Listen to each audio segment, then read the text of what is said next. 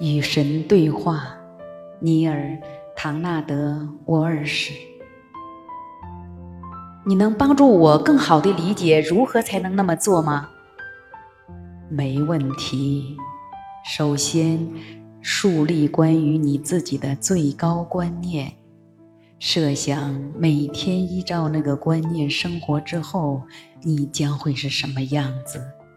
设想的时候，你的所思所为和所做，以及你应对其他人的行动和言语的方式，你觉得你想到的和你现在所思所为和所说的有什么差别吗？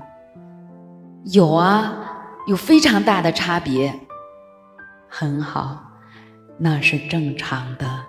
因为我们知道，目前你没有依照你关于你自己的最高憧憬去生活。喏，既然明白了现实和你的理想之间的差别，请着手去改变，有意识地去改变你的思维、话语、行动，让他们与你的最高憧憬相匹配。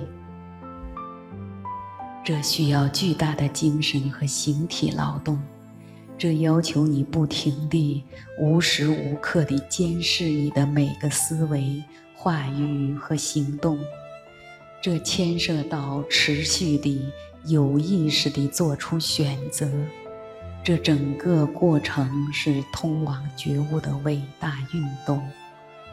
如果你执行这个艰巨的任务，你将会发现，你生活的一半是在无意识中度过的，也就是说，你并没有从意识的层面领悟到，你通过思维、话语和行动在选择的是什么，直到你经验到他们的后果。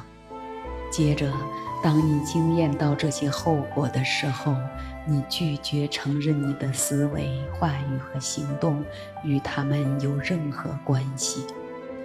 这是要求你停止这种无意识生活的呼吁。这是你的灵魂自从有时间伊始便要求你完成的艰巨任务。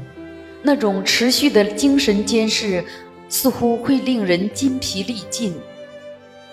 起初也许是吧。然后它就会变成第二本性，实际上它就是你的第二本性。你的第一本性是得到无条件的爱，你的第二本性是有意识地去表达你的第一本性，你的真实本性。请原谅我，但难道这种不停地修改我的所思所说和所做的一切的行为？不会让人变得沉闷吗？那不会。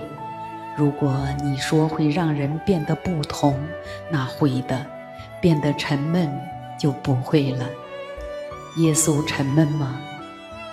我可不这么想。跟佛陀打交道很无趣吗？成群结队地求他现身的人多着呢。达到大师境界的人没有沉闷的。你说异常倒有可能，非凡也有可能，但绝不会沉闷。那么，你不是希望你的生活平步青云吗？请马上想象你的理想生活是什么状态，而且要进入那种状态，挑出所有与那种状态并不协调的思维、话语和行动，远离他们。当你拥有的思维与你更高的憧憬不符，请及时换个新思维；当你说的话与你最好的观念不符，请提醒自己下次别再说出同样的话；当你去做的事与你最好的意图抵触，请确保那是最后一次。如果可以的话，请你去安抚每个牵涉其中的人。从前也有人这么说过，我总是毫不留情地予以反驳，因为那听起来太虚伪了。那不就等于你就病入膏肓，也要假装健康如常；就算穷困潦倒，也要充作阔人；就算悲痛欲绝，也要表现得若无其事吗？这我让我想起了某个笑话，说的是三个人下地狱，这三人分别是天主教徒、犹太教徒和新时代运动的信徒。魔鬼狞笑着问天主教徒：“喂。”你觉得这份热怎么样啊？天主教徒不屑一顾地说：“这是我为神而做出的牺牲。”魔鬼接着问犹太人：“那么你呢？觉得这份热怎么样啊？”犹太人说：“再热我也只好忍了，否则我能怎样呢？”最后，魔鬼问新时代运动的信徒：“热？”新时代运动的信徒挥汗如雨地问：“什么热？”那是很好的笑话，但我想说的并非忽略问题或者假装问题并不存在，我只是想让你关注身边的境况，然后对其做出最真实的判断而已。如果你穷困潦倒，你就是穷困潦倒了，就此说谎毫无意义。杜撰故事来掩饰它，其实很费力。然而，正是你关于这种态度的思维，穷困真糟糕，这太惨了。我是个坏人，因为好人努力工作，从来不会搞得穷途末路等等，决定着你对贫穷的经验。正是你关于这种状态的话语：“我真穷，我身无分文。”我什么钱也没有，等等，决定着你在贫苦的状态中停留多久。正是你围绕这种状态所采取的行动，自怨自哀，坐以待毙，从来不去寻求解决方法，因为反正也没有用，创造了你长久贫困的现实。首先要表明的是，宇宙间没有好或坏的状况。一切都是现实，所以请停止做出价值判断。其次，要明白所有的状况都是暂时的，没有不变的东西，没有静止的状态。事物以何种方式改变，取决于你。抱歉，说到这里，我必须再次打断你。假如有个人生病了，但他的信念坚定的足以移动山脉。他认为，他说，他坚信他将会恢复健康，却在六个星期之后去世。这岂非与所有这些正面思考、积极行动的道理相互抵触？很好，你提出的问题很尖锐。很好，你没有轻易地听信我的话。到了下文某个地方，你将不得不听信我的话，因为你最终会发现。我们，你和我，将无需继续交谈下去。到时你只能试试才知道。但我们尚未达到那个地方，所以让我们继续对话，继续交谈下去。至于信心坚定得足以移动山脉，并在六个星期之后去世的那个人，他在那六个星期里移动了山脉。也许那对他来讲已经足够，也许他在最后那天的最后时刻下定决心：好了，我已经腻了，现在我准备踏上新的征程了。也许你并不知道他的决定，因为他也许没有告诉你。实际上，他也许在更早之前，前几天、数周之前便做了决定，而且没有告诉你。也没有告诉其他人，在你们创造的社会里，想死是非常不好的，认为死非常好的想法是非常不好的，因为不想死，你们无法理解任何想死的人，不管他们的处境或状态如何。但在许多境况之中，往往不如死。这个道理我知道，你只要稍微动一下脑筋就明白。然而，你望着某个选择了死亡的人的脸庞时，你并没有想到这些道理，因为他们并没有那么不正自明。而垂死的人知道这一点，他能够感受到房间里的人对他的决定的接受程度。有许多人等到房间里没有其他人才死。不知道你发现了没有？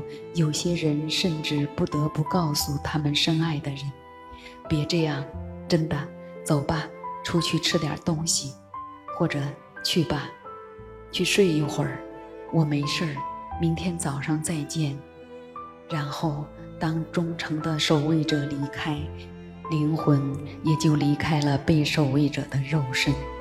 如果他告知亲朋好友：“我就是想死。”这些朋友听了之后，肯定会说：“哎，别胡思乱想，或者喏，别这么说，或者撑住啊，或者，请别离开我。”整个医疗行业的培训目标是让人们活着，而非让人们感到安适，以让他们能够体面地谢世。你知道的，对于医生或者护士而言，死亡等于失败。对于朋友或者亲戚来说，死亡等于灾难。唯有灵魂视死亡为解脱、超脱。你能馈赠给垂死者的最好礼物，是让他们安宁地死去。别认为他们在人生最关键的时刻还必须撑住，或者继续受苦，或者为你担心。所有这样的情况常常出现。有个人说他要继续活着，相信他能活下去，甚至祈求神让他活着。可是，在灵魂的层面上，他改变了主意，是时候离开肉身，让灵魂自由地追寻其他目标了。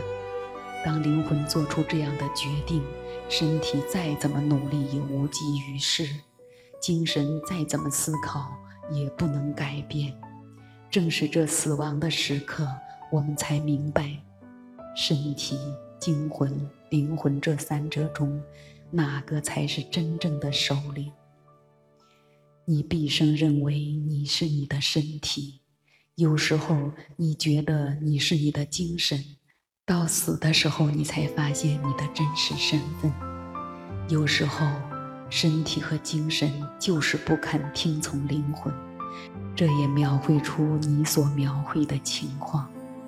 人最难做到的情况是听从他自己的灵魂。屡见不鲜的情况是灵魂做出决定，现在是离开身体的时候了。身体和精神，灵魂永远的仆人，听见这个决定，于是。解脱的过程开始了，然而精神并不想遵命，毕竟这是其存在的终结，所以他命令身体抵抗死亡。身体愉快地接受了这项任务，因为他也不想死。身体和精神由于这么做而得到外在的世界，他们创造出来的世界的极大鼓励和极大赞赏。于是，更加坚定地奉行这种策略。到了这个关节，一切都要看灵魂有多么想离开。